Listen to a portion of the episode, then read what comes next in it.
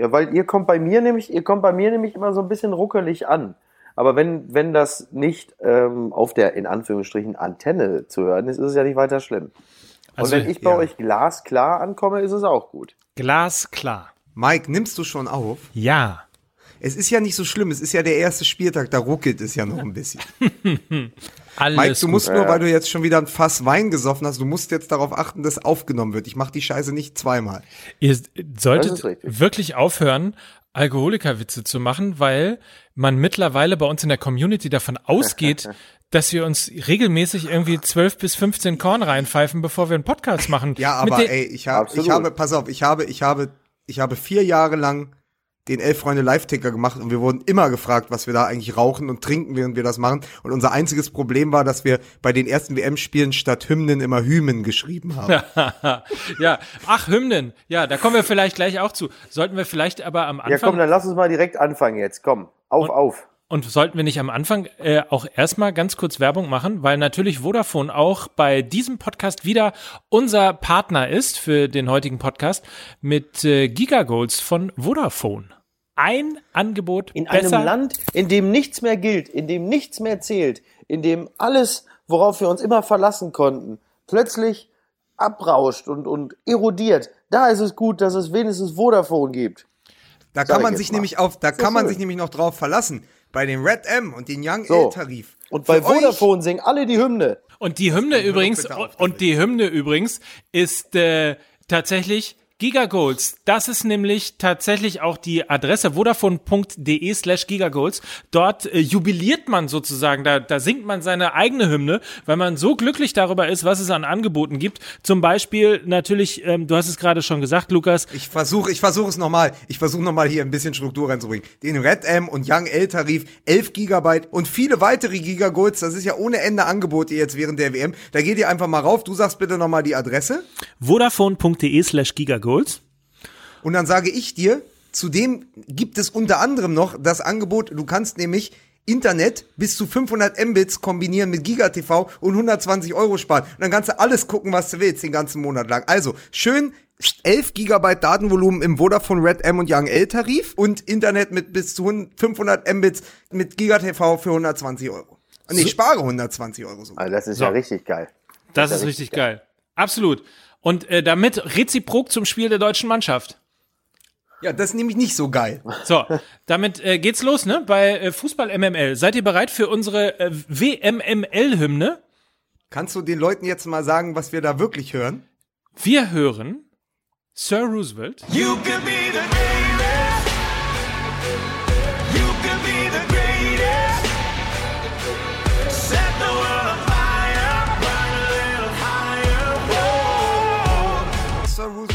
The Bravest. Eine Hymne, die sich durch dieses Turnier ziehen wird, das sage ich dir. So, unsere MML-Hymne. Und damit hinein in Episode Nummer 2. Herzlich, Oh, ist das gut. Oh, das kaufe ich mir gleich auch noch auf Vinyl. ich finde den Song aber wirklich geil. Also, äh, ne, Nee, bevor- be- be- ja, ich, ich muss noch mal sagen zur Hymne, ich habe Mike drei Wochen lang gesagt, ich will was von Vangelis haben, aber dann ging ja nicht. Das, deswegen haben wir das jetzt.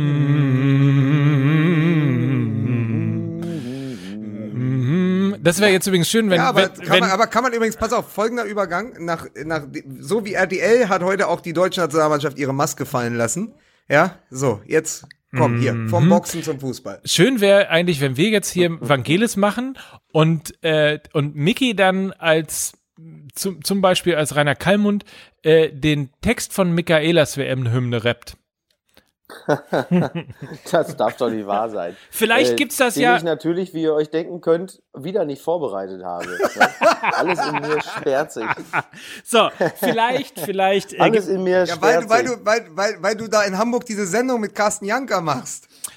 Vielleicht ergibt sich das im Laufe des Podcasts. Carsten ja, der kommt, aber, der kommt aber ein bisschen spät an. So, bevor die Leute jetzt wieder glauben, dass wir schon hier wieder zwölf äh, Schnäpse reingekippt haben, lasst mich begrüßen zu WMML, Episode Nummer zwei. Ich begrüße Miki Beisenherz.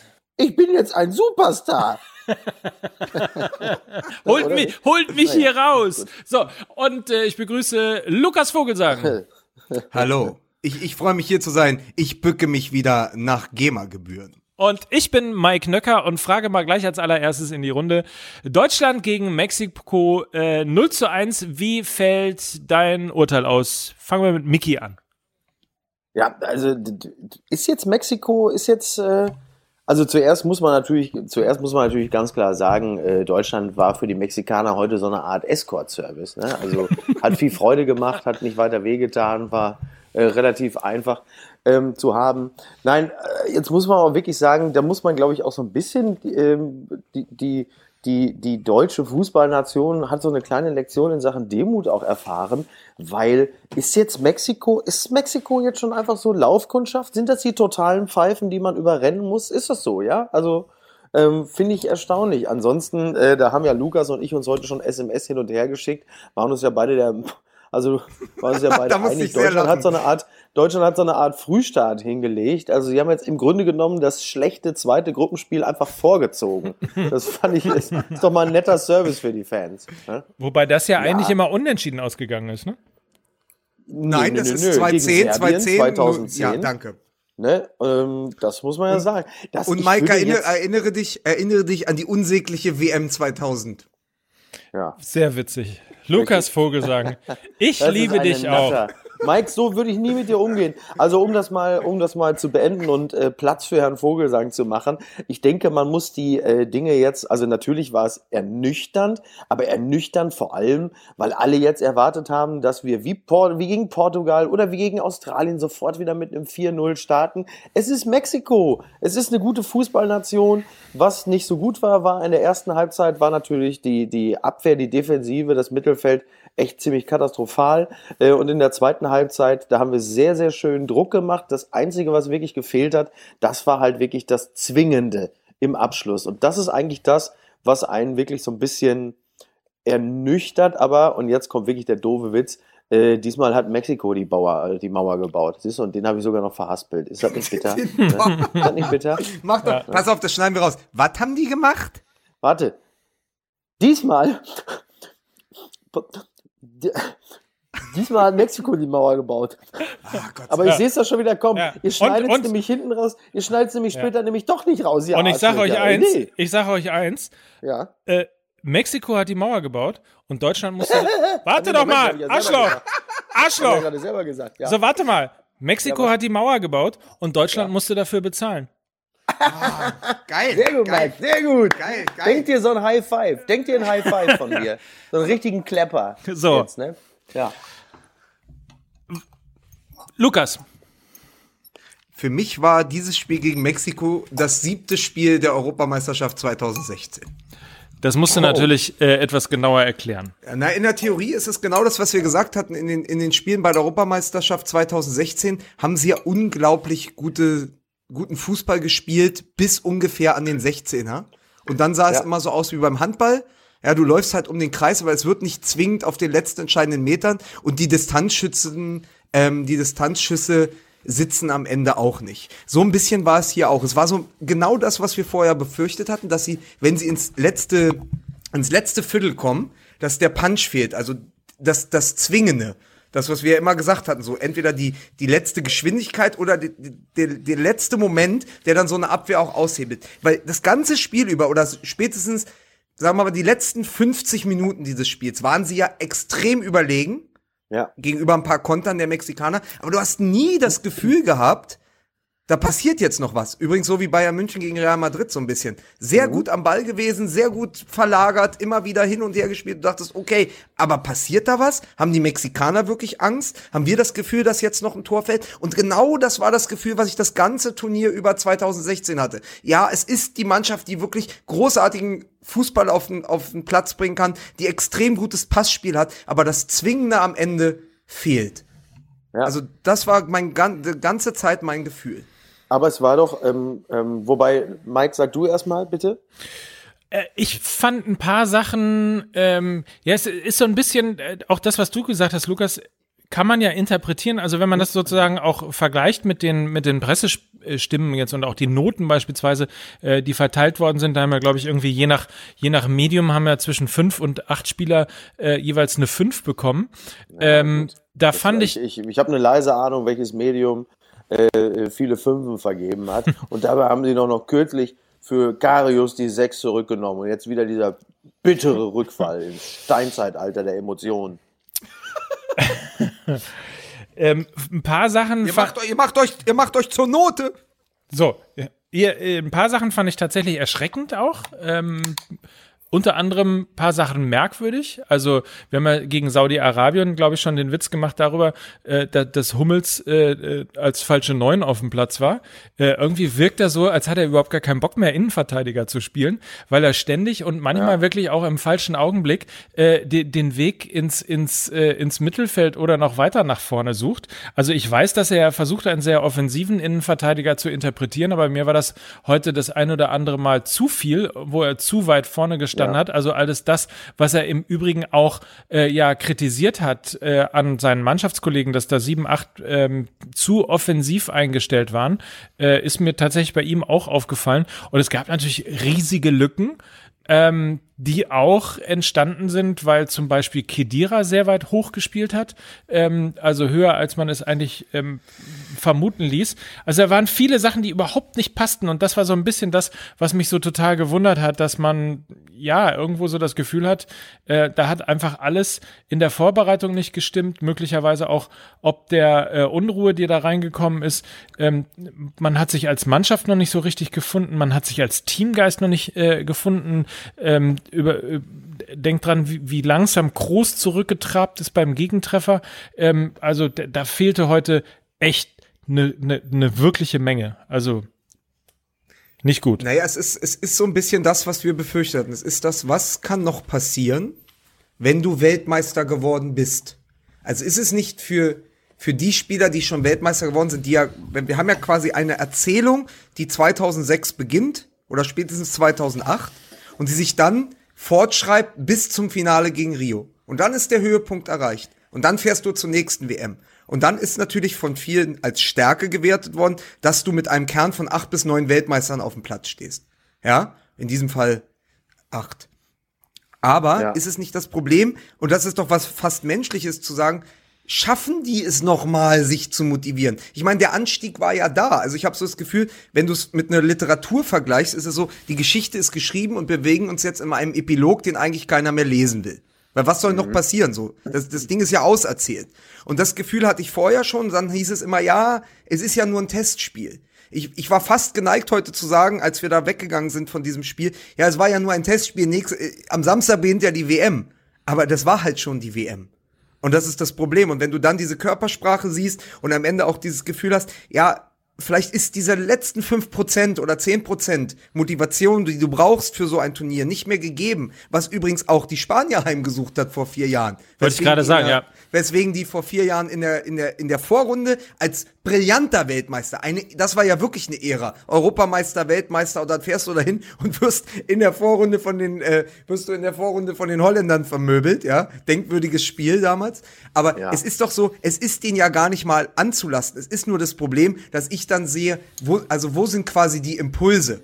Ja, also wo sind die Impulse? Was, was hat diese Mannschaft, was hat dieser Trainer auch aus 2016, wo das ja auch schon zu sehen war, gelernt? Deswegen sage ich ja, es ist das siebte Spiel dieser Europameisterschaft. Es ist exakt der gleiche Fußball mit dieser, wir können ja alles am Ball und wir können, kennen unser Passspiel. Es hat diese Behebigkeit, an, immer an der Grenze auch in gewissem Maßen zur Arroganz, ja, zu sagen, ey, wir sind so gut in dem, was wir da spielen können, aber dieser finale Punch, der, der fehlt eben, und da fehlen die, also es fehlen diese 10, 10 Prozent vielleicht, oder lass es 5 sein, und es fehlt halt dieses, dieses Finale. Und in dieser Zuspitzung, da, da sehe ich halt, da, da fehlt es. Und das ist die große Gefahr für dieses Turnier. Ja, da ist natürlich, da ist natürlich etwas dran und, und die, also gibt nur so ein, zwei Sachen, die ich nicht so ganz so genauso sehe, weil ich glaube, dass das Testspiel tatsächlich wirklich nicht so viel Aussagekraft hatte. Beide nicht, weil ähm, Testspiele nun mal einfach Testspiele sind und auch ähm, die Mannschaft ja im Trainingslager nun auch einfach trainiert und zu einem gewissen Zeitpunkt noch platt ist und dann zu einem gewissen Zeitpunkt dann körperlich halt einfach in der Lage ist, Leistungen auf den Platz zu bringen. Deswegen bin ich im, auch im Nachhinein jetzt nicht geneigt, das Testspiel als einen düsteren Vorboten dieser Leistung zu Aber sehen. hat es sich nicht, aber hat es sich nicht angefühlt wie ein Testspiel heute? Eben, dass man Äh, im, im ja. also ich habe immer Ja, gedacht so, sich- ja, das ist auch, es ist am Ende gar nicht so wichtig, ob du das jetzt gewinnst. Also es fehlte mir halt dann das Finale zu sagen, ey, im Grunde musst du ja auch in der Gruppenphase jedes Spiel wie ein K.O.-Spiel betrachten. ja, das ist Und ja, das habe ich nicht gesehen. Ja, das ist, das ist richtig. Das ist richtig. Nur eine Sache noch, noch ein kleiner Widerspruch, was die Erzählung angeht. Das würde ja dann auch implizieren, dass zum Beispiel Spanien spätestens nach dem Weltmeistertitel 2010 nicht noch einmal äh, Europameister hätte werden dürfen, denn äh, noch satter kannst du ja kaum sein. Also das finde ich, ähm, ich, ich, das kann man sicherlich so sehen, dass da irgendwo äh, so ein bisschen die Gier fehlt. Aber ähm, das haben andere auch schon hingekriegt. Also das weiß ich nicht. Da, da würde ich, das, das würde ich nicht zwingend so sehen, zumal ja auch noch ein paar dabei sind, die noch mal richtig Bock haben, weil sie vorher nicht dabei war. Sei es gut genug, kann man heute nicht beurteilen, weil er nicht gespielt hat, aber Reus beispielsweise oder auch noch ein paar andere. Also das wird man, das wird man noch sehen. Das ist mir da, das ist mir jetzt echt noch ein bisschen zu früh. Aber wo ich natürlich zustimme, ist, dass das heute ähm, vor allen Dingen ähm, ja irgendwie denen fehlt ein bisschen die Mittel, fand ich. In der zweiten Halbzeit haben sie ja viel Druck aufgebaut und immer wieder gemacht, aber es fehlte so das, das Zwingende und auch so ein bisschen die Kreativität letzten Zwei- Endes. Wobei es dann so, wobei es dann so Akteure gibt, wie zum Beispiel Julian Brandt, ähm, der ja äh, sofort reinkam und richtig schön Dampf gemacht hat. Das war ja wirklich super. Also es hat mich, ähm, hat mich dann doch begeistert. Das soll jetzt nicht bedeuten, dass ich sofort fordere, dass er in die, in die Startelf soll beim nächsten Mal. Aber es gab ja dann durchaus auch noch so ein, zwei Dinge, ähm, die auch ein Lichtblick waren. So. Aber um, um, wenn wir jetzt mal tatsächlich das Spiel der Nationalmannschaft dritteln, ja, du hast den Abwehrverbund, du hast das Mittelfeld und du hast vorne letztendlich die Offensive, also in diesem, in diesem letzten Drittel, wo es funktionieren muss. Dann sind doch zwei Sachen eklatant zutage getreten. Zum einen habe ich mir echt Sorgen gemacht, als ich dachte, bei diesen Kontern der Mexikaner habe ich mir die ganze Zeit imaginiert, was wäre denn, wenn das nicht die Mexikaner wären, sondern die Offensive der Brasilianer oder Mbappé, Dembélé und Griezmann, die dort den Konter fahren. Ja, Ja. dann steht's nämlich nicht nur 1-0, dann steht's ganz schnell 2 oder 3-0. Also ich habe mir nur gedacht, Ja. der Hummels und der Boateng in dieser momentanen Form gegen die Franzosen oder die Brasilianer und eben nicht gegen Ja. die Mexikaner. Da hast du den ersten Schwachpunkt. Das ist genauso, wie man es gedacht hatte und nicht gehofft hatte, dass es sein wird. Also dass Ganz eben kurz diese bitte eben. Vielleicht hatten die Deutschen auch einfach gedacht, äh, wegen der grünen Trikot, es sei wieder Algerien. Ne? Und sie, in dieser Form waren sie ja heute, vor allen Dingen in der ersten Halbzeit. Ne? Ne, das stimmt. Und dann hast du, dann hast du vorne eben genau diesen Punch. Ich meine, Werner hat sich ja bemüht und so, aber dann kommt eben auch final nicht dieser Abschluss, wo man das Gefühl hat, da passiert jetzt was. Und dazwischen aber funktioniert es ja hervorragend. Das ist ja genau wie gegen, wie im Halbfinale gegen Frankreich. Das war ja, die waren ja überlegen in der zweiten Halbzeit. Deswegen fand ich es auch kein schlechtes Fußballspiel. Sondern die haben ja wirklich hervorragend kombiniert. Aber du hast immer gedacht, ja, die Mexikaner mit ihrer Taktik, dass sie am Ende mit acht Mann da vorm Strafraum verteidigt haben, das reicht. Das wird am Ende reichen. Und hat es ja auch. Und das meine ich. Also, dass es, es stimmt in der Mitte total, aber hinten viel zu anfällig und vorne zu harmlos. Und das ist keine so ganz gute Mischung. Was sind die Lehren aus diesem Spiel? Darf ich eine, eine, eine sagen? Du kannst nicht Sandro Wagner nicht mitnehmen und Gomez auf der Bank lassen und dann 50 Minuten so spielen, als hättest du einen kopfballstarken Mittelstürmer Ja. auf dem Zumal, Platz. äh, zumal kleiner, zumal kleiner, positiver ähm, Einwurf. Äh, ich fand es ganz gut, wie Boateng immer wieder Bälle in den Strafraum gechippt hat. Dummerweise war dann halt eben äh, keiner da, der sie entsprechend In welchen verwerten Stra- konnte. Da in wäre welchen? ein Bitte was? Ja, nee. ja, sehr schön. Ja, nicht schlecht. Ähm, ja, ja. ähm, nein, nein, also das, ne, das, ich meine, ähm, Kimmich hatte ja versucht, daraus einen, einen, Fallrückzieher, einen, einen Baylesken Fallrückzieher zu machen. Hat Aber da habe ich eine. Frage. War, war die Ja. Flanke auch von Kimmich, die dann Kimmich verwertet hat mit dem Fallrückzieher? Ja. Weil es kam ja eigentlich nur Flanken von Kimmich, oder? Ja, das war Kimmich auf Kimmich. Richtig, das war Kimmich auf Kimmich. Ihr wollt mir aber auch nicht zuhören. Ne? Nee. Also ein paar, ein, paar Mal, ein paar Mal hat Boateng ganz gut was reingegeben. Aber es ist auch scheißegal, äh, weil es natürlich stimmt, was Lukas sagt. Also da musst du dann, glaube ich, auch tatsächlich früher Gomez bringen, weil das ganze Spiel ja genau auf sowas dann auch ausgerichtet war. Also das ist dann schon, äh, schon ein bisschen doof. Wobei, Ähm, wobei man, ich, äh, ja, ja. wobei man dazu sagen muss, ähm, dass Team, Timo Werner noch einer der besseren war, ne? Also der sehr engagiert, Ja, ja. sehr agil, ähm, auch, auch gefährlich durchaus. Also, Ja, ne? Ich weiß, was du meinst. Ich weiß, was du meinst, aber das ist ja sozusagen ähm, Lukas der 1 zu 1 Wechsel quasi, wenn man 1 zu 1 wechseln würde, ähm, dass eben er mit Werner gespielt hat und nicht mit mit mit Gomez. Aber in der Tat wahnsinnig viele ähm, wa- wahnsinnig viele äh, Flanken eigentlich für einen ähm, ja für einen Stürmer ähm, Genau. Marke Gomez. Was ich übrigens ähm, interessant fand und wenn man mal die Parallele beispielsweise zu dem Spiel von äh, Brasilien äh, zieht, die ja fast äh, auch ein deutsches System gespielt haben, äh, also versucht sehr stabil zu Mit, stehen. mit einem deutschen Torhüter auch. So. Der kommt nämlich aus dem Saarland. so, auch das noch. Oh. So, ähm, äh, die ja versucht haben, auch eben aus einer aus einer äh, kontrollierten, äh, stabileren, ähm, aus einem kontrollierten, stabileren Spielsystem eben heraus äh, äh, dann eben auch offensiv zu spielen. Die haben dann halt eben, als sie kein Mittel konkret gefunden haben, etwas gemacht, was mir total gefehlt hat. Mal aus der zweiten Reihe schießen und zwar nicht nur immer aus der zentralen Position, wie es Groß ein, zwei, dreimal in dem Spiel gemacht hat, sondern auch mal so wie Coutinho dann eben auch von den Außenpositionen, wo der Ball dann halt eben auch sehr geil geschossen mal reingeschlänzt wird. Und Das, das, hat der Draxler ein, zweimal versucht. Das war halt nur leider nicht wirklich von Erfolg gekrönt. ja, das stimmt wiederum. Aber Das äh, ist dann vielleicht auch der Unterschied und da sind wir wieder bei der Kolumne von Matthäus letzte Woche. Natürlich stimmt das, dass die deutsche Mannschaft nicht diesen einen Star hat und das, ich bin Ja. auch nach wie vor der Meinung, dass das die große Stärke dieser Mannschaft ist. Aber dann hast du halt eben in dieser äh, schon letzte Woche besprochenen Spitze ist dann halt Coutinho und wir kommen ja gleich noch dazu, eine andere Qualität als Draxler. Das ja halt auch so, ein bisschen mehr auch gekostet. Wieder, ja, genau das, das muss man, das muss man dann eben auch mal sagen. Aber weil, Mike hat ja total recht. Also, und ich muss einfach sagen, wenn deine Idee dann ist, gegen einen Keeper, der vor vier Jahren, wenn sich irgendwer noch erinnert, beim 0 zu 0 gegen Brasilien, Ochoa, ja, hat. das war, das war der Torhüter, einer der zwei, drei Torhüter neben, neben Neuer und, ähm, und, und Navas, der, ähm, dieses Turnier bestimmt hat mit, mit, mit diesem unfassbaren Spiel gegen Brasilien. Ich habe das damals äh, geschaut in Rio, das Spiel, und die Brasilianer sind schier verrückt geworden. Ja? Ja. Dann steht da der Hexer, wie sie ihn nennen, im Tor und du hast nichts Besseres zu tun, als immer aus 20 Metern mittig zu schießen und sagen, boah, der Hexer, der wird schon einen reinlassen. Ey, der ist ja, Ja. nicht De Gea aus Spanien. Ne? Ja, richtig. Oh Mann, ey. Ja, Ach, das ist Wahnsinn.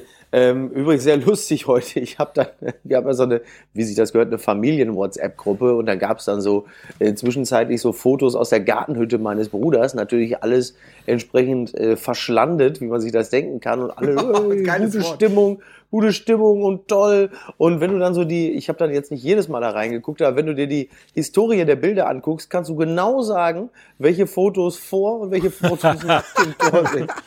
Weißt Schön. du, mein Vater, mein Vater, der hat auf einem Foto hat der geguckt wie, der hat geguckt wie, na, na, ähm, na, Ah. ja. ah, weiß ich jetzt auch nicht. Ah, doch, warte, doch, pass auf, doch, ich habe einen Vergleich. Ähm, der hat geguckt wie so ein Zentralafrikaner, als er erfahren hat, dass Boris Becker äh, Botschafter wird. Ja. Kultur- und Sportattaché, bitte. Ja? Aber jetzt mal, ja, natürlich, selbstverständlich. Nicht Auch sehr Botschafter. lustig, ne? Auch sehr lustig, Ab- oder, Boris Becker? Ja. Wenn du vorher dachtest, Boris Becker, ja, der hat ein bisschen, ja, Probleme, ja, das wird wieder, denkst du jetzt, nachdem er quasi den Kniff mit der diplomatischen Immunität versucht, denkst du jetzt, okay, die Scheiße ist jetzt wirklich am Dampfen. Aber das nur am Klass, Rande. klass, klassischer Doppelfehler. Ja, ja, natürlich. Ähm, Arsch. äh, das nur am Rande, was wollte ich gerade noch sagen? Was mich gerade wirklich wahnsinnig ärgert, was ich jetzt hier bei Twitter gesehen habe, du hast es eigentlich angestoßen, Lukas, weil du uns heute den, äh, den Screenshot geschickt hast, aber es hört gar nicht auf.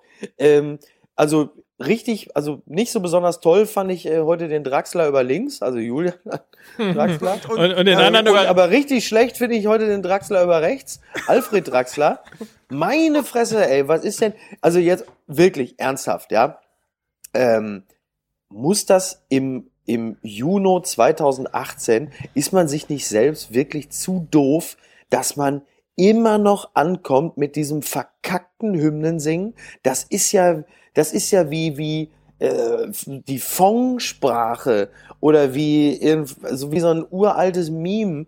Also das ist, und also wirklich zu sagen, Özil hat es heute verpasst, ein Zeichen zu setzen und sich zu Deutschland zu bekennen durch seinen Auftritt. Okay, fair enough. Ja, aber, aber, aber Moment, Moment, da muss man sagen, da muss man, da muss man sagen, Ja, zwei Menschen doch haben, eben noch- zwei, zwei Menschen haben in dieser Woche die Hymne nicht gelernt. Du und Mesut Özil. Ja. Stimmt einfach. Ich? Ich Aber jetzt lass Ach doch so, mal- Ja, lass- richtig. Hm. Ja, also dieser, dieser, ähm, ja, also dann, dann zu sagen, ich zitiere es jetzt einfach komplett, sonst ist es ja auch Quatsch. So, also Alfred Draxler von der Bild, ja, so, für die, die ihn nicht kennen. Ähm, hat er den jetzt? Ach, der hat den gelöscht, glaube ich. Hat er? Ich kann, ich kann so ihn aus, jetzt als mal hätte er- lesen. Wie gut, dass ich einen Screenshot von- davon gemacht habe, dann kann ich Ja, ihn wer hat euch das denn geschickt, Kinder? Ach Ich doch, hier, guck mal. Investigativpapst. Hier, für alle, die mich beschimpfen. Özil hatte nach den unsäglichen Erdogan vor, also es hatte nämlich erstmal mit was anderem angefangen. Also vor fünf Stunden Alfred Draxler via Twitter, da ging schon los, ja. So, bei Mexiko singen, also das ist wirklich das, das ist wirklich das, wirklich das Dümmste, das ich diese Woche gelesen habe. Bei Mexiko singen alle Spieler leidenschaftlich die Hymne mit. Bei uns nicht alle. Wo du sagst, sag mal, hat er irgendwie in den letzten Jahren mal irgendeine Diskussion verfolgt? Äh, nichts gelernt. Und dann jetzt, ja, für alle, die mich beschimpfen, Doppelpunkt. Özil hatte nach den unsäglichen Erdogan-Fotos mehrmals Gelegenheit, Zeichen für seine Staatsbürgerschaft zu setzen. Er hat sich konsequent verweigert. Anders als Gündogan, kein Ton gesagt. Bei der Hymne nicht mal die Lippen bewegt. Schwach. Wo du sagst, sag mal, Alter, ey. Vor, vor allen Dingen nicht mal die Lippen bewegt. Das würde ja ein heuchlerisches, äh, Ja. äh, so ich ich äh, beweg mal jetzt, um damit auch die Diskussion beendet ist, bewege ich jetzt mal die die äh, die Lippen mit. Das ist ja noch verlogener als nicht mitzusingen. Ganz, also wenn wir, wenn wir wirklich ehrlich sind, und wir hatten das ja letzte Woche, letzte Mal schon angerissen, das, was jetzt offiziell von Medien wie der Bild oder auch noch dümmeren Leuten eingefordert wird, ist ja im Grunde genommen, bitte lüge uns an. Wenn du uns liebst, lüge uns an, Mesut. ja, weil nichts anderes wird doch kommen. Ey, Aber wie albern wäre denn das, die Lippen zu bewegen? Das wäre wär die peinlichste Darbietung seit Milli Vanilli. Mesut Özil singt die, singt die Hymne mit. Die albernste Darbietung seit Milli Vanilli. Wollt ihr das? Ist es das? Aber vor Meine allen Dingen- vor allen Dingen- vor allen Dingen Darf ich noch eine Sache noch? Ja, okay, mach erstmal, weil da, da, ich habe noch was anderes in diesem Ich Zusammenhang. möchte aber dir nur noch du einmal bitte. sagen, weil wir, weil wir vor Wochen drüber oder vor Monaten drüber sprachen. Das kommt ja, diese Verlogenheit ist ja immer so toll, weil es ja da so um Moral und Ethik geht, ja? Ja. Es geht ja immer so um gleich das Große. Alfred Draxler ist der Mann, der zu seinem alten Freund Rudi Assauer nach Hause gegangen ist, der nicht mal mehr die Lippen Ja. bewegen konnte und dann Ja. ein Foto macht und die ganze Würde eines Mannes mit Füßen tritt und das auf einer Doppelseite in dieser Zeitung bringt und dann kommt er hinten rum und erzählt und erzählt Dinge über was was ist eigentlich Moral, was ist korrekt Ja. heutzutage. Das ist immer so großartig, weißt du? Also wenn ich nur dieses Das- das- wenn ich nur dieses Panoramabild von ihm und Assauer. Ja, letzte Mal, als ich bei ihm war, da haben wir noch die Schalke Hymne gesungen. Ja, und dann gehst du zu jemandem, der gar nichts mehr singen kann und machst machst das erste sagen sie jetzt nichts Interview der Bildzeitung, weißt du?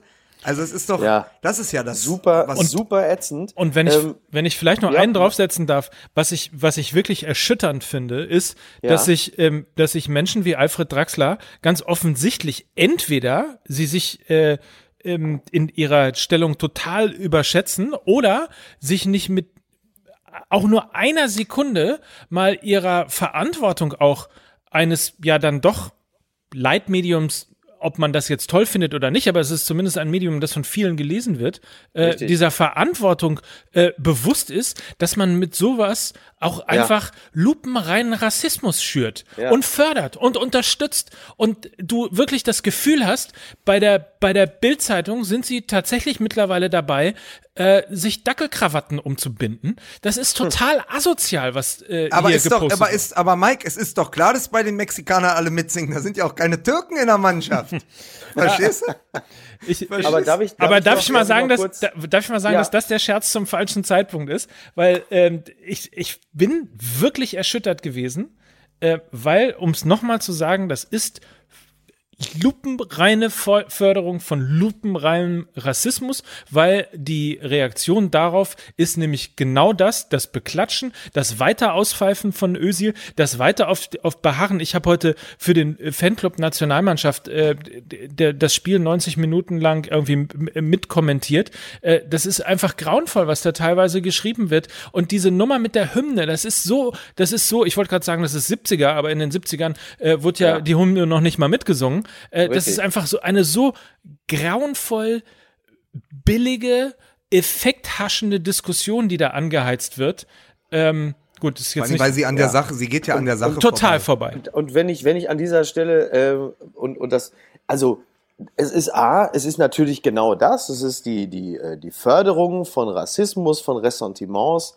Ähm, es ist aber vor allen Dingen ein klar kalkuliertes Abreiten einer sich gerade wieder aufbauenden Welle, die, ähm, und da ist man, die, die dann auch noch, da wird dann noch weiter gesurft, und zwar jetzt mit der letzten Schlagzeile. Und zwar hat sich Julian Brandt offenbar direkt nach dem, äh, nach der Niederlage, ähm, auf dem Gang in den Spielertunnel hat er sich äh, hingestellt und mit einem Fan ein Selfie gemacht und mit dem, mit dem Fan für den Fan in die Kamera gelächelt. Und die Schlagzeile ist, Brandt lacht in Fankamera, peinlich Selfie direkt nach Mexiko-Pleite, wo du sagst, ey, ganz ehrlich, ihr Penner, ähm, A, was hätte er machen sollen? Hätte er kotzen sollen? Und B, es ist doch richtig gut, dass ein Fan sagt, und der hat gerade verloren, ähm, der geht, kann eigentlich in den Spielertunnel gehen und sagen, leck mich in, am Arsch mit der Scheiße. Ja, aber nicht- nicht- stellt er sich noch hin, macht mit einem Fan ein Selfie, lächelt noch tapfer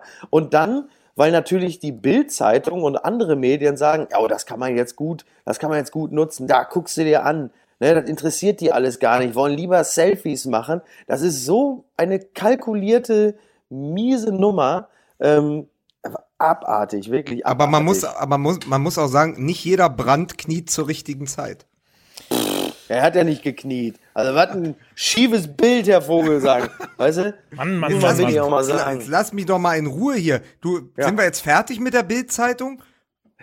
Möcht, wolltest du, du wolltest, du, du wolltest dazu noch was sagen, Miki, ne? Oder war das das gerade? Nö, das, war war's das jetzt. doch. Also wir haben, wir haben den ja jetzt auch wirklich Aber es alles ist, aber ich möchte, ich möchte noch mal ganz kurz was sagen, weil wir jetzt die ganze Zeit über Mesut Özil gesprochen haben. Jetzt sprechen wir mal nicht mehr über das Politikum Mesut Özil, sondern sprechen ganz kurz mal über den Spieler Mesut Özil, weil sich daran Ja. eine Frage aufhängt.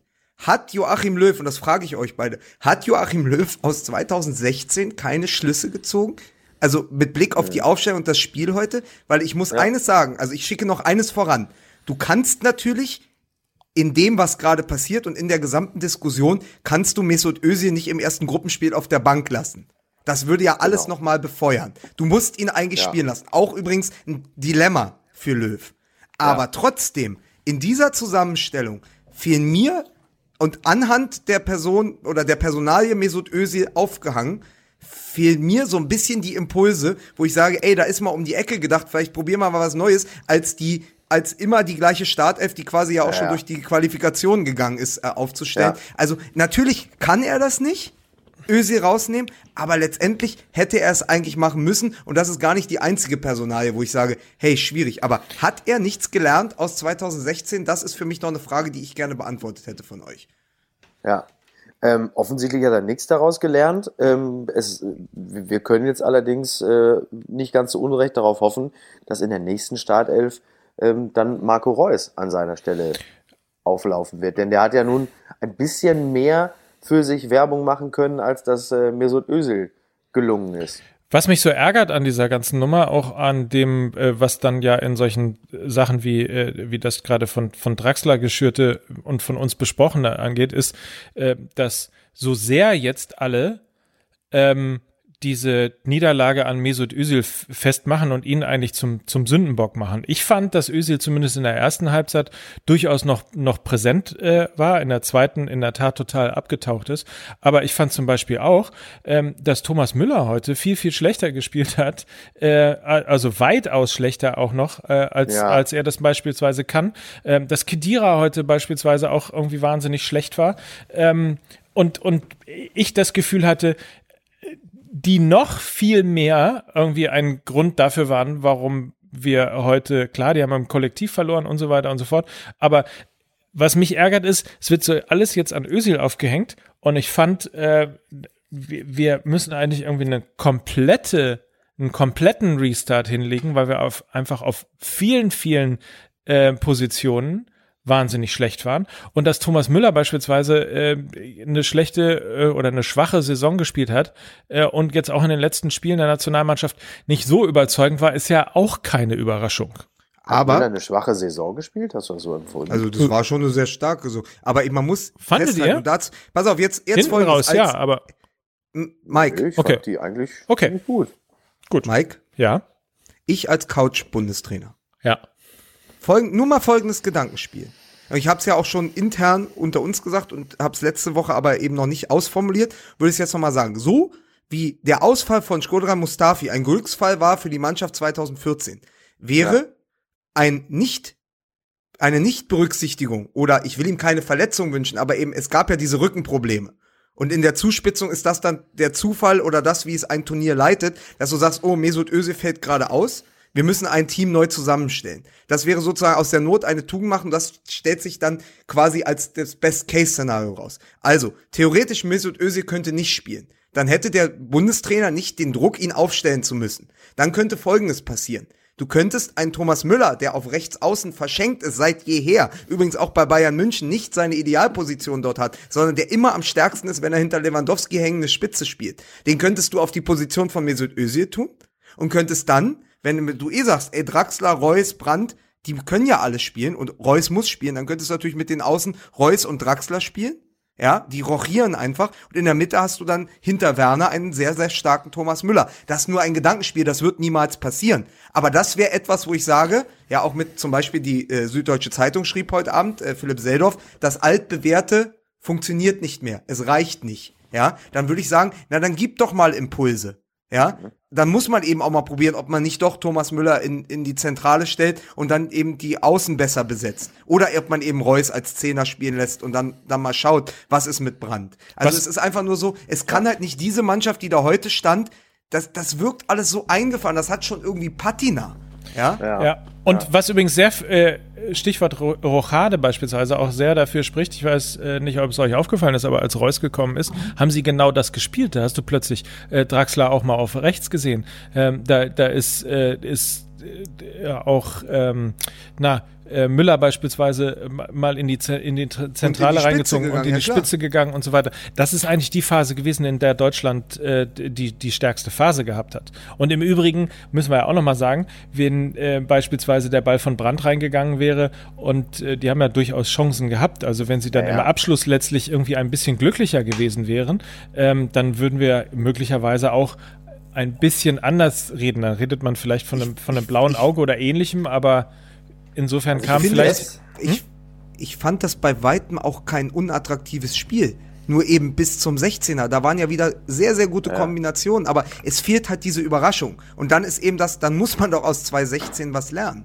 Aber, und das vielleicht mal, um auch einen Strich drunter zu machen, unter diese deutsche Nationalmannschaft für diesen Spieltag, weil, wenn man sich mal das Turnierfeld bisher anschaut, So, es ist das ja auch ich nicht so, sagen. es ist ja Dankeschön. auch nicht so, als wären die ganzen Mitfavoriten oder Top-Favoriten ohne Stolpern und mit wehenden Fahnen bisher durch, diese, durch diesen ersten Spieltag gerauscht. Es ist Richtig. ja keineswegs der Fall. Also Deutschland steht ja überhaupt nicht allein damit gegen ein sehr gutes mexikanisches Team äh, gestrauchelt Ja. zu sein, sondern da sind ganz andere Teams, die auch mit einem blauen Auge davon gekommen sind. Genau, Anders als die ja- Deutschen, die jetzt halt zwei blauen Augen haben, aber trotzdem. Ja, äh, also ich wollte, danke, das war nämlich exakt das, was ich, wozu ich gerade schon äh, anhob, weil äh, das gilt doch genauso für Brasilien, das gilt genauso für Argentinien. Ich meine, Brasilien hat vielleicht ein bisschen, ein bisschen schöner gespielt, aber vom Ergebnis her ist jetzt alles auch nicht viel besser. Was ist mit Argentinien gegen Island?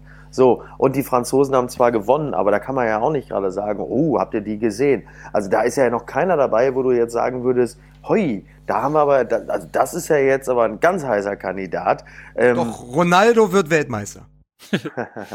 Also sagen wir es mal so, um, um ähm, also jemand wie Ronaldo, ja, der der wirklich, also sich dermaßen peinlich selbst inszeniert, der muss schon Weltklasse sein, um das auszugleichen. Und äh, Ronaldo äh, legt einfach sicherheitshalber sogar noch mal eine Schippe drauf. Also wenn jemand diese absurd hohen Transfersummen, damals die 94 Millionen, wirklich rechtfertigt und sein Geld wert ist, dann ist es Ronaldo. Ich meine, jetzt ist ja sowieso, glaube ich, ins, insgesamt auch die äh, Erzählung über Ronaldo ja eh so ein bisschen gekippt. Also er wird ja jetzt von vielen gelobt, die dann doch irgendwann auch gesagt haben, das macht doch echt wirklich keinen Sinn mehr, die ganzen Epilations- und Frisurenwitze zu machen. Das ist schon wirklich der Hammer. Das muss man einfach sagen. Und ähm, also der, der hätte als, als Naja, du, da- den Weltmeistertitel Micky. mit Sicherheit verdient. Jetzt ist nur das Team insgesamt jetzt nicht so nicht so überragend, dass man sagen würde, die müssen jetzt unbedingt auch noch Weltmeister Aber, werden. aber das Irre, ich meine, wenn wir schon dabei sind und wenn wir schon äh, irgendwie Frisurenwitze und so weiter und so fort machen, also zum Beispiel haben wir ja Neymar äh, mit der Frisur von Gesine Schwan gesehen, ähm, da, da muss man Das ist aber gut. Sehr schön. Das ist bislang der beste Vergleich, den ich zu diesem Thema gehört habe. ja, ist aber, muss ich fairerweise sagen, ist aber nicht äh, von mir, sondern habe ich Halt gerade tatsächlich, achso, nee, ist super von mir, oder? Auf Twitter sagen wir jetzt alle wieder super, super Gesine Schwanwitz von Lukas Vogelsang. ja, richtig, genau. Ich habe es tatsächlich gerade auf Twitter gesehen. Aber äh, unabhängig davon, äh, das Interessante daran bei Ronaldo ist ja, dann lass uns kurz nochmal drüber reden. Anders als früher, ne, wo er blondiert hat und dann mal irgendwie, keine Ahnung, mit einem Zacken und einer Sieben und sonst Vor was reingegangen ist. früher, Äh, früher, vor drei Vor- Monaten. Ja. Vor drei Wochen. Ist er, ist Ja, er ja jetzt, ist er, ist er ja jetzt äh, tatsächlich mit so einem, mit so einem GI-Haarschnitt irgendwie, ich glaube, so kurz wie nie, äh, als würde er in äh, die in die letzte große Schlacht seines Lebens äh, dann auch ziehen, weil es ja auch tatsächlich zum letzten Mal eben die Chance ist, den den letzten Pokal, den er eben noch nicht hat, äh, zu holen, um sich dann äh, wirklich am Ende des Tages wirklich zur absolut Unsterblichkeit und und zum Legendenstatus dann hinzubringen. Äh, also es sieht einfach, das sieht einfach sehr sehr fokussiert ma- martialisch aus. Ähm, und dann siehst du halt eben auch, anders lustigerweise als, als, als Messi, auch er hatte die Chance, einen Elfmeter zu schießen und auch er hatte die Chance, in der letzten Minute des Spiels einen Freistoß zu verwandeln. Äh, Ja. Beides mal daneben, während du einfach bei Ronaldo, ich weiß nicht, wie es euch ging bei diesem, äh, bei diesem äh, Freistoß beim Stande von 2 zu 3, äh, war ich 100 prozentig davon überzeugt, dass er den Ja, verwandeln den- wird. Ja, ja. Also man Das ist hatte, auch der man, große. Achso, Entschuldigung. Nein, nein, man, man hatte das, man hatte das Gefühl, äh, der haut ihn rein. Ja, er wirkte extrem fokussiert, wobei man fairerweise sagen muss, äh, das hat er vorher auch schon einige Male so gemacht und da sind die Dinger immer in den Himmel geflogen und wir alle, wir Fans in Gartenhütten, äh, in allen Gartenhütten äh, Deutschlands haben natürlich gejohlt, weil äh, das für uns simple Gehirne natürlich das Schönste war, was passieren konnte. Aber ähm, ja, also wenn du so einen in deinem Team hast, herzlichen Glückwunsch. Aber ist es nicht fantastisch? Die, also es ist ja eh nach drei Champions League Titeln in Folge mit Real Madrid. Erwarten ja eh alle eine große WM von dir. Dann spielst du an dem Tag, wo du zu zwei Jahren auf Bewährung und irgendwie 18 Millionen, 19 Millionen Euro Geldstrafe verknackt wirst. Das heißt, du hast noch dieses, dieses, dieses ganze Gepäck mit dir rumzutragen. Dann spielst du gegen die Spanier, die auch keine Laufkundschaft sind und alle gucken auf dich und du antwortest mit drei Toren. Das, das ist, das ist, das ist ein derartiger Boss-Move gewesen, Ja. dass ich mich sogar, und ich mag ihn überhaupt nicht, aber das war wieder eine dieser Tage, wo man sich, einer dieser Tage, wo man sich vor Ronaldo einfach nur verbeugen kann, weil er dieses Spiel dann eben doch zu seiner, zu seiner Welt und zu seinem Spiel macht an so einem Tag. An Tage wie diese. Ich muss euch eine ganz, soll ich euch eine ganz tolle, weil es zu, weil es zu diesem äh, Freistoß so sehr passt, eine ganz Ja. tolle ähm, Geschichte von von äh, Tobi Escher erzählen, der äh, bei der Bundesliga beispielsweise ähm, bei, Ja. bei Rocket Beans immer die Analysen macht. Äh, der hat ein ähm, ähm, äh, Buch, Bist du jetzt so bei diesen ganzen jungen, hippen Leuten? Da bist du Ja. jetzt richtig drin, ne? damit ich, damit ich wieder äh, ein bisschen. Ja, der, hat- der hat doch so ein, der hat doch so ein veganes Kochbuch geschrieben, der Escher, Bei oder? den Kids. bei den Kids. Der hat Ja. nämlich ein Buch geschrieben, tatsächlich. Ja. Und das Buch heißt Die Zeit der Strategen. Und es geht um die Freistoßtechnik von Cristiano Ronaldo. Überhaupt, ich zitiere mal, scheint Zidans Einfluss auf Ronaldo einer der wichtigsten Faktoren zu sein für den großen Erfolg der Königlichen. Ronaldo hört auf Zidane. Das ist keine Selbstverständlichkeit, galt Ronaldo zwar lange als fleißiger, aber auch als schwieriger Profi. Ein Beispiel, Cristiano Ronaldo hat sich in der Öffentlichkeit einen Ruf als formidabler Freistoßschütze äh, erarbeitet. Äh, jedem Fan ist im Gedächtnis, wie er seine Freistöße zelebriert, den Ball sorgfältig hinlegen, drei Schritte zurück, breitbeinig aufstellen wie ein Cowboy. Ähm, die Wahrheit ist jedoch, und jetzt kommt so langsam der Punkt, wenn ich äh, das hier gerade noch finde, ist ja auch nicht mehr, ich bin, meine Augen sind auch nicht Wie ist mehr. denn der Songtext Warte mal, von warte Michaela warte mal, Schäfer warte mal, Halt mal die? Klappe jetzt. So, äh, viel Fassade, äh, wenig dahinter. Dazwischen, denn zwischen April 2014 und 2015 versenkte Ronaldo keinen einzigen Freistoß in der Saison 15-16, lag seine Trefferquote bei mageren äh, 7,5 Prozent. Messi oder Chananolo erreichten doppelt so hohe Werte.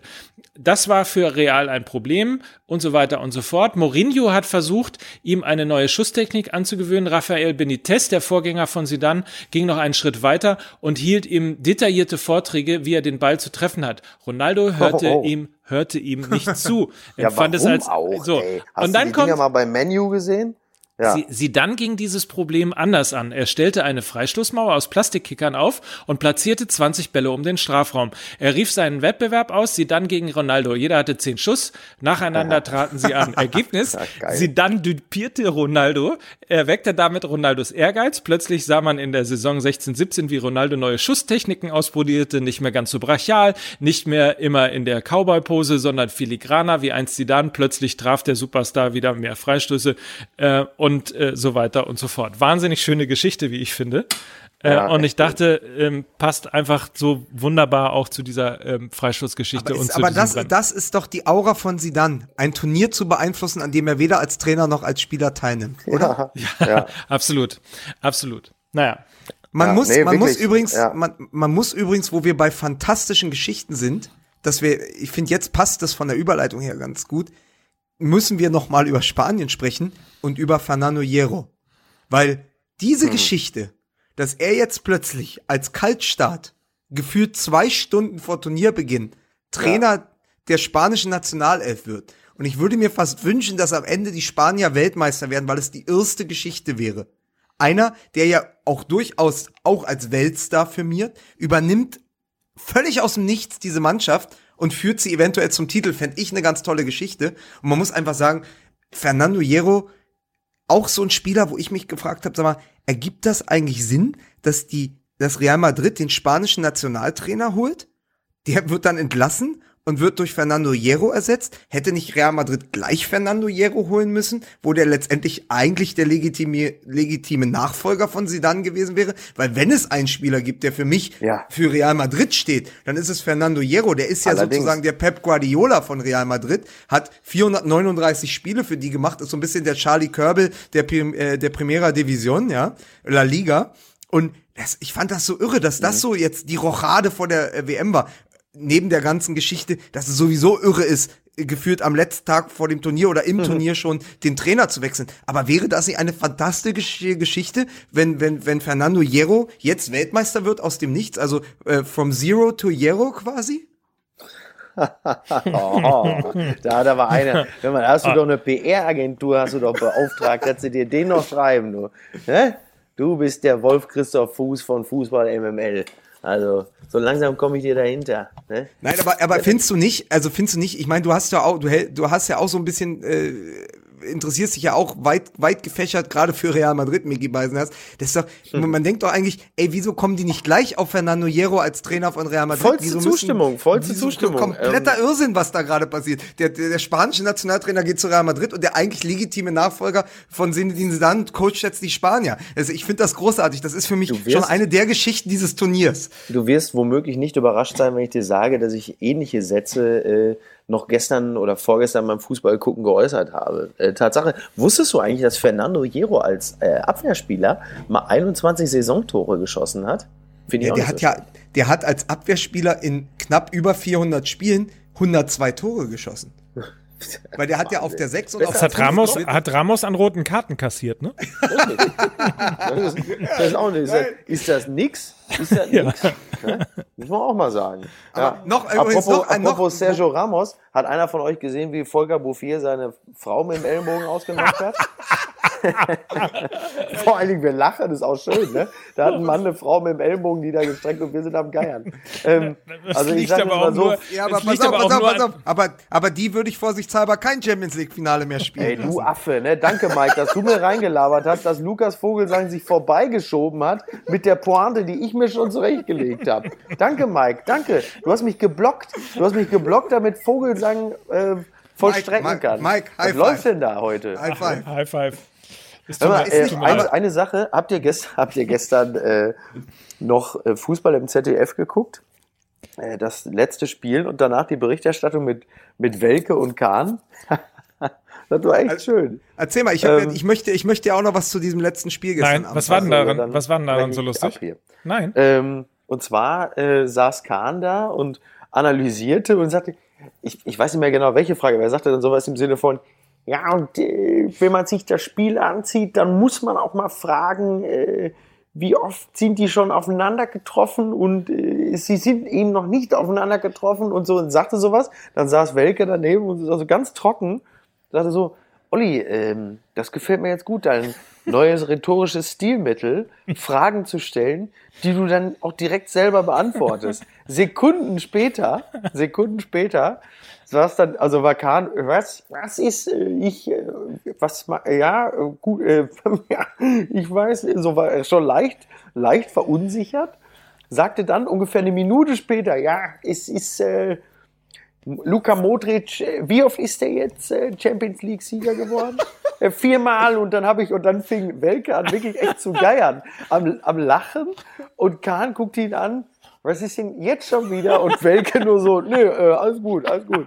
Am Lachen und Kahn war darauf erstmal die nächsten vier, fünf Minuten war der total konsterniert. Wirklich, ja, dann brauche ich ja jetzt auch hier, wenn ich das, dann sage ich halt nichts.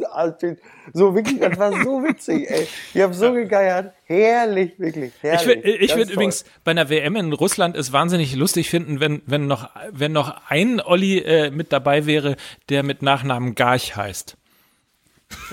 Äh, Lukas, du wolltest gerade auch noch was sagen. Ähm, Ich sag wollte noch was. sagen. Ich Weil ich es einfach nicht schaffe, diesen Namen des entlassenen spanischen Nationaltrainers auszusprechen, wollte ich davon ablenken. Lopetegui. Sag das mal, Lopetegui. wie, wie, wie klingt der? Lopetegui. Und wie sprichst du den Vornamen aus? Den habe ich sogar gar nicht auf dem Zettel. Er heißt Julen, Julen Lopetegui, keine Ahnung. Hat, hat der nicht, hat der nicht in Island lange auch als Vulkan gearbeitet? Oh Gott, oh Gott, äh, Probleme über Madrid. Der Julen Lopetegui ist ausgebrochen. ja, sensationell. Ich wollte Übrigens, erzählen, zum, zum Spiel ja, des späten Samstagabends, Kroatien gegen Nigeria, wollte ich sagen. Ja. Jedes Turnier, gerade auch in, im Angesicht dessen, dass eine deutsche Nationalmannschaft dieses Mal früh ausscheiden könnte, verdient ja eine Zweitmannschaft, mit der man es halten sollte. Und meine Zweitmannschaft ist seit 96 und gerade seit 98 immer schon Kroatien gewesen. Und dieses Mhm. Jahr mehr denn je, weil was Ja. wichtig ist für so eine Zweitmannschaft, um auch mit ihr zu leiden, man muss die Spieler halbwegs kennen. Und ich finde das so großartig. Bei den Kroaten spielen im Mittelfeld Luka Modric, ja, aber vor allen Dingen Ivan Rakitic, den wir aus der Bundesliga kennen. Dann Ja. spielen dort vorne Mandzukic, Kramaric, Rebic und Perisic. Das ist quasi Ja. Die beste Bundesliga-Auswahl nach der deutschen Nationalmannschaft. Und die spielen einen hervorragenden Ball. Und ich oute mich jetzt. Ich bin ganz, ganz großer Kroatien-Fan. Und ich finde das großartig, dass heute äh, im Laufe des Tages hat die Süddeutsche nochmal geschrieben, warum nicht mal Kroatien? Ist natürlich Unsinn. Sie Absolut. werden wieder nicht Weltmeister. Aber sie sind tatsächlich in diesem gesamten Teilnehmerfeld eins meiner absoluten Lieblingsteams und mein Zweitteam für dieses Turnier. Weil es einfach auch- hervorragend weil- ist. technisch auf, technisch auf ganz hohem Niveau, auch echt elegant. Lustigerweise hatte mein Bruder gestern gesagt, als wir zusammen das Spiel gesehen haben, äh, und das stimmt natürlich, das kann einem auch früher auffallen, aber gestern hat man es nochmal gesehen, dass äh, Modric echt so ein bisschen auch spielt wie Pirlo. Er ist natürlich schneller, aber diese, diese Eleganz, die er hat, ne, und auch dieses, auch in Bedrängungssituationen immer völlig cool und nie nervös zu sein, ähm, da, das stimmt schon. Das ist nicht, nicht ganz von der Hand zu weisen. Und ähm, ja, ist einfach ein, ein gutes Team. Auch wenn der Kommentator gestern es nie auf die Kette gekriegt hat, ihn einfach Perisic zu nennen und nicht Pericic. Pericic. Gibt's doch gar nicht. Vor allen Dingen das Geilste war, die Namen der, die Namen der Nigerianer hat er alle hingekriegt. Nur Pericic. Das hat er, das ging nicht. Oder was? Ja. Äh, übrigens gibt's ein lustig zu Kroatien ähm, gibt gibt's einen Chat mit meinem Freund Josip, dem ich irgendwann, äh, glaube ich, beim Stande von 1 zu 0 schrieb ich Jetzt ihm. um Gebrauchtwagen oder um Fußball? es ging um Fußball. Ich schrieb ihm beim Stande von beim Stande vom 1-0 schrieb ich ihm großartig, schreibt er zurück. Effektivic, schreibe ich. Sieg wäre in der Gruppe wichtig. Sagt er, ja, aber auf jeden Fall, aber ist eigentlich auch egal, weil es dann ja im Achtelfinale gegen Frankfurt, äh, gegen Frankreich geht. Und ähm, Langweilig. langweilig.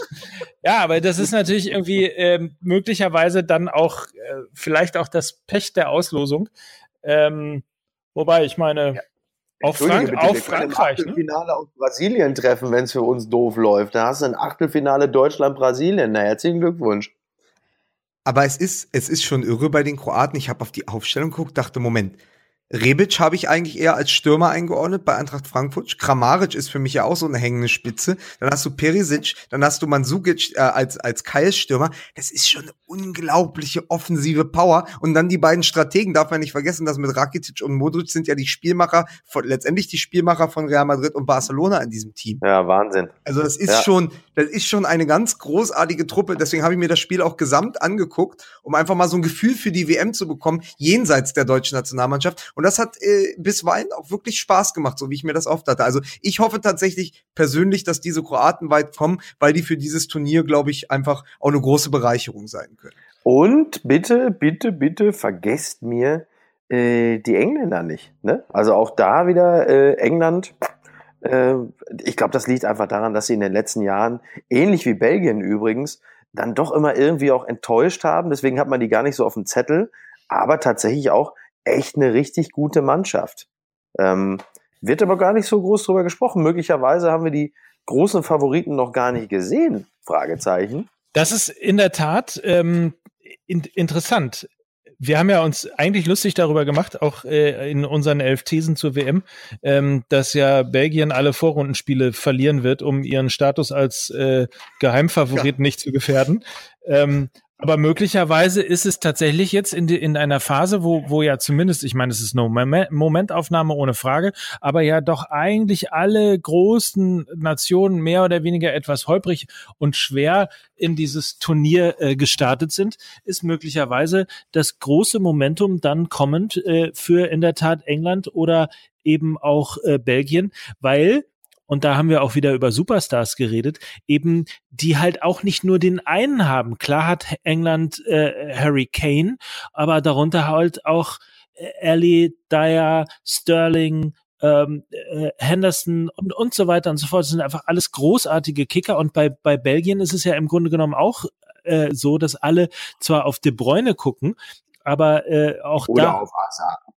Oder auch, äh, auch Lukaku. ja, aber da, Oder da, Lukaku. so oder Witzel, Oder Fellaini. so und da haben wir es. Aber nur wegen der Frisur. Ne? Fellaini halt eben nur Aber wegen ich der finde Frisur. ich ne? find's ganz, ganz großartig. Es passiert hier etwas, was seit Wochen schon passiert. In der gesamten Bestandsaufnahme des Favoritenfelds fällt ja ein Name nicht. Und wir tun dieser Mannschaft einen Riesengefallen damit. Der amtierende Europameister hat gegen Spanien 3 zu 3 gespielt mit einem sensationellen Ronaldo. Wieso nennt niemand Portugal als Mitfavoriten auf den WM-Titel? Da hat auch Weil die Tore nicht aus dem Spiel gefallen sind. das ist scheißegal, aber diesem, es, es hat heute jemand geschrieben, Messi braucht ein Team, um Messi zu sein. Ja, deswegen funktioniert der in, in, in der Mannschaft von Argentinien nicht so gut. Ronaldo hat sein Team und dieses Team hat Ronaldo. Und die haben es geschafft, in einem, in einem großen Feld der europäischen Mannschaft mit 24 Teams vor zwei Jahren Europameister zu werden. Nicht überragend, aber die haben gut gestanden, die hatten eine Ordnung, hatten am Ende auch noch einen Ronaldo, bis er sich verletzt hat. Also ganz ehrlich, wenn wir schon so weit gehen, dass wir sagen, guckt mal auf England oder Belgien, ich würde nach dem Auftakt im Moment sagen, die Portugiesen können genau das unangenehme Team sein, so ein Schweineteam mit, mit einem Star vorne drin, der die Hütten macht, wo man sagt, boah, die sind in so einem Turnier eigentlich nicht zu besiegen. Das ist so mein, das ist meine ganz persönliche Und Meinung nach den Dafür ersten finde ich die Abwehr der Portugiesen nicht gut genug. Ähm, als es dann wirklich bis ganz hinten reichen würde. Aber äh, du, also Ronaldo hat schon äh, auf Clubebene schon, schon häufiger gezeigt, äh, dass er sein Team bis ganz nach vorne tragen kann. Und letzten Endes, ja, richtig klar, Europameisterschaft. Kurz, äh, und- kurze, und- zu kurze vergessen. Anmerkung noch. Ist euch aufgefallen? Ist euch aufgefallen, dass in, bei diesem 3 zu 3 alle sechs Tore von Spielern erzielt wurden, die in Madrid spielen? Ja. Das Oh. spiegelt so wunderbar auch diese, äh, die, diese Vormachtstellung Ach so, in von Atletico okay, und ja, ja, Real. okay. im. Hä? Ah, Nicht bei Real, sondern äh, Costa Ich- natürlich bei Atletico. Ja, ja, genau. Ja, ja. Genau, ich wollte gerade schon insistieren und Lukas Vogelsang als den größten Trottel bezeichnen, der jemals bei Fußball MML Ja, aber ich habe anders, als ich hab anders als der Kollege in der ARD habe ich nicht gesagt, die spielen alle bei Real Madrid, sondern habe einfach gesagt, die spielen bei Madrid. Ja, Hauptsache Italien. Mich jetzt. Ja. ja. Oh, richtig. Aber im Übrigen muss man vielleicht noch zu dem einen Satz sagen, dass äh, die Tore nicht aus dem Spiel gefallen sind. Das ist dann natürlich, also äh, mit, einmal mit freundlicher Unterstützung von De Gea. Äh, äh, natürlich ist das ein Schuss aus dem Spiel gewesen. Und wenn man mal ganz ehrlich ist, ist ja eigentlich auch ein Elfmeter ein Tor, das aus dem Spiel herausfällt, weil das ja Ach, du bist doch wirklich, das, das, Das ist, ja wirklich, das ist philosophisch jetzt am. Ende. Das ist Philosophie. Ja. Da komme ich nicht mehr Ja. mit. Aber du hast doch hier Ja. einen Freund. Der kann dir das doch Ja, erklären. aber der, der Ja. hat, hier, der hat Ja, bei richtig, sowas, da, richtig. da geht er nach Hause, da hat er keine Lust mehr drauf. Ja. Ja, das kann natürlich, das kann das natürlich, das kann natürlich sein. Das kann natürlich sehr, sehr gut sein. so, Ja. Kinder. So, können wir jetzt mal einen Feierabend machen für heute? Können, Leute, wir, können wir noch nicht. Ich will noch, ich will noch eine Sache hören von euch, weil es liegt schon wieder Lichtjahre zurück.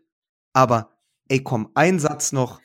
Eröffnungsfeier, erstes Spiel. Wir müssen einmal, einmal nur, ums rund zu machen, weil wir ja der WMML-Podcast sind, einmal noch sagen, von euch kommen jetzt drei Sätze, die schnelle Runde, Eröffnungsfeier, Russland, äh, habt ihr auch so Bock auf dieses Turnier? Du, mein, du, du meinst, wo Putin äh, zwischen, zwischen dem Saudi und Infantino, aber den hatten wir ja schon, äh, aussah wie ein lupenreiner äh, Demokrat. Ähm, Lu Lukas, Lukas, pass auf, ey. Ich sag's dir, wie es ist. Lukas benutzt uns einfach jetzt nur als willfährige Gesellen, äh, die jetzt so ein bisschen rumerzählen, damit nämlich Lukas seinen, wie ich finde, formidablen Gag mit der Gastprominenz noch reinstreuen kann. Sag's doch, Lukas. Sag's doch.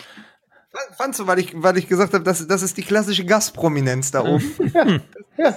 Das, ach so, ja, vielen Dank. viel geiler, viel geiler Ja. war allerdings, muss man auch noch mal sagen, äh, ich meine, Maradona hätte auch mal auf die Idee kommen können, dass wenn er sich fünf Minuten lang an der Nase rumspielt, dass die Oh, ganze Mann, Welt ey. möglicherweise denken könnte, in der Halbzeit war er Ja. gerade koksen, oder? Ja, Jogi Löw hatte wenigstens den Anstand, sich vorher an den Klötzen zu kraulen, ne? So, da ist ja dieser Sache nun wirklich Aber immerhin, immerhin hat nein. Maradona bei dem Turnier nicht zwei Uhren dabei, Ja, verstehst die hat jetzt Karl-Heinz Rummenigge. es ist So, auf jeden Fall. das ist super. Jetzt sind wir nur wirklich in Waldis Club. So, jetzt sind wir wirklich in Waldis Club angekommen. Äh, bei der Gelegenheit, äh, bei der Gelegenheit äh, möchte ich kurz äh, darauf hinweisen, dass äh, Menschen, die sich a dafür interessieren, wie mein Vater äh, völlig konsterniert in der Gartenhütte mit Schlandkette sitzt, die dürfen gerne bei meinem Instagram-Account vorbeischauen. Mickey Beisenherz offiziell. Ja. ja, und wer, äh, wer das Begleitmagazin, das Fernsehbegleitmagazin zu unserem Podcast WM-Quartierer gucken möchte, der schaut doch bitte morgen die ARD. Mit Micky Beisenherz und Carsten Ja. Ja. Ja. Das äh, empfehlt. Ja, du willst, du willst, also Lukas, du bist doch sonst so schnell im Kopf. Dir wird doch wohl noch, dir wird doch wohl noch bei, bei, bei, bei, bei Jörg Thaddeus doch wohl ein besserer Vergleich einfallen als, als, als Carsten Janker. Was ist denn mit Uli Hoeneß beispielsweise? Aber ich Oder bin zu ja- ich sagen, bin ja nicht- bin ja der nicht- dritte Sohn vom Oder Kohl. das wollte ich da gerade sagen. von dir. Walter und der Peter. Überhaupt nicht. Das gibt's doch überhaupt nicht. Lustig wäre übrigens, und das dann vielleicht mal zum Abschied, wenn äh, die, die, die 30 Damen, die- mit denen Chicharito und seine Jungs äh, die WM-Vorbereitung gefeiert haben, seit die Geschichte raus ist, habe ich immer im Kopf, dass das in der Gartenhütte deines Bruders stattgefunden hat. Ey, Bitte noch ein Satz, pass auf, eine Sache, die kann ich ja noch zitieren, weil sie, ähm, weil, weil, mein, herrlich, mein Bruder hat mir gerade eine WhatsApp geschickt und bitte sagt ihr mir, weil ich nicht genau weiß, um welchen Spieler der deutschen Mannschaft, wir machen, pass auf, wir machen ein kleines Quiz für die Fans von Fußball MML, ja, welchen Spieler der aktuellen deutschen Nationalmannschaft hat mein Bruder mit seiner, ich möchte sagen, ausgewogenen Kritik gemeint, als er mir folgende WhatsApp schickte, schicken Sie bitte die Antwort mit einem frankierten Rückumschlag an Michael Beisenherz, bla bla bla, bla Straße 4620 Kassel Brauxen. Folgender, pass auf, also wer, welchen Spieler suchen wir, ja? Seid ihr Ja. soweit? Unbedingt.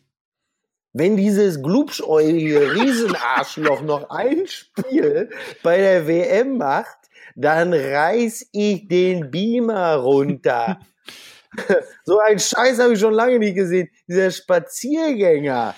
Ne? Ich bitte dich, der verliert jeden Zweikampf, zieht noch eine Fresse, guckt doof und schleicht hinterher im Schneckentempo. Da war ja Rafa Marquez doppelt so schnell. Der Karl hat vor Wut fast die Hütte angezündet. Das ist halt Das nicht ist aber eine sehr lange. Und dann singt er, dann Ist aber eine-. Ja, mein Bruder war auch sehr, sehr sauer. Er war sehr, sehr sauer. Tja, also, da, Also bitte, liebe Fans von MML, schickt uns eine Postkarte. Welchen Spieler suchen wir? Und ihr bekommt als Preis eine Lustreise mit der mexikanischen Nationalmannschaft ins Dolce Vita in Palma de Und Mallorca. ich möchte noch mal ergänzen, das, was ich eben schon gesagt habe, ähm, aus aktuellem Anlass, nachvollziehbar, aber trotzdem in der sportlichen Analyse falsch. Äh, auch, aber nicht ausschließlich lag es heute an Mesut Özil, dass wir das Spiel verloren haben. Und, und ich, ich sage Wie noch, kommst du denn jetzt auf Mesut Özil? ich sage noch, Ach so, habe ich jetzt schon die Lösung verraten, nicht Depp. dann singt er nicht mal die Hymne. Und ich noch als, übrigens als, als Neben, als Randbeobachtung, wenn man eigentlich jeden deutschen Promi eh schon ins Fernsehen geholt hat, ins Öffentlich-Rechtliche, der irgendwie einen Bezug zu Russland hat, Ja. wieso ist dann Gerhard Schröder nicht Field Reporter? Das ist auch schön. Ich sag's Ihnen. und, und hat, hat, ich habe es leider nicht gesehen, aber hat Christoph Kramer bei seinem ersten Auftritt als Experte gesagt, sagen Sie mal, ist das hier die WM 2018? Ich muss das wissen, das ist wichtig. So. Also soweit ich so, wenn ich das richtig beurteile, ist das ziemlich derselbe Satz, den auch Frau Bouffier gesagt hat. So, und schließen wir dann doch mal mit Ja. äh, einem Tweet unserer äh, sehr engagierten Fangemeinde, der Sommer des Volkes, da ist er mal wieder. Nun ist Spannung drin, kein Grund, alles zu zerreden. Das ist eigentlich der entscheidende Satz. Jetzt geht's richtig los hier. Wir können mitzittern, mitfiebern und mitnichten erwarten wir äh, irgendwie Durchmärsche von den Top-Favoriten. Es sei denn, äh, England und Belgien strafen uns morgen wieder Lügen. So, Und- kann ich jetzt ins ich Bett? Darf ich Ja. ins Bett? Er hört nicht auf. Er hört Eins, nicht eins gebe auf. ich dir noch mit. Mickey Beisenherz und ich freuen uns jetzt auf das erste deutsche Gruppenspiel Genau. gegen Schweden. So ist es. Dann Genau. Dana danach, danach gibt es wieder, danach gibt es wieder WMML Episode 3 dann, den Podcast zur WM mit allen Protagonisten, mit Mickey Beisenherz, mit Mike Nöcker, mit Lukas Vogelsang, mit, äh, na, Und der Antwort auf die Frage, ob Horst Seehofer in der nächsten Folge Jogi Löw als Bundestrainer überhaupt noch zugelassen hat oder ob er äh, ihn bereits von seinen Pflichten entbunden hat. das, äh, Das Sö Söder, Söder vor äh, Bundestrainer. So sieht's nämlich aus. So, darf ich jetzt endlich du. So, auflegen? und jetzt, jetzt und, und, und ihr müsst es vielleicht, ihr müsst es vielleicht rausschneiden. aber nicht- Als hätte man nichts anderes zu tun. Äh, ah, nee, nee, nee. Jetzt muss ich auch echt mal überlegen, wie, kann denn mein Bruder gemeint haben mit dem glubschäugigen. Man kommt einfach nicht drauf. Man kommt nicht drauf. Schönen Abend. Es war schön, ich freue mich aufs nächste Spiel. Vielen Und Dank. raus wie Gute immer Nacht. mit The Bravest von Sir Roosevelt, unser WMML-Hymne für die Fußballweltmeisterschaft 2018. Bis dann. Gute Nacht.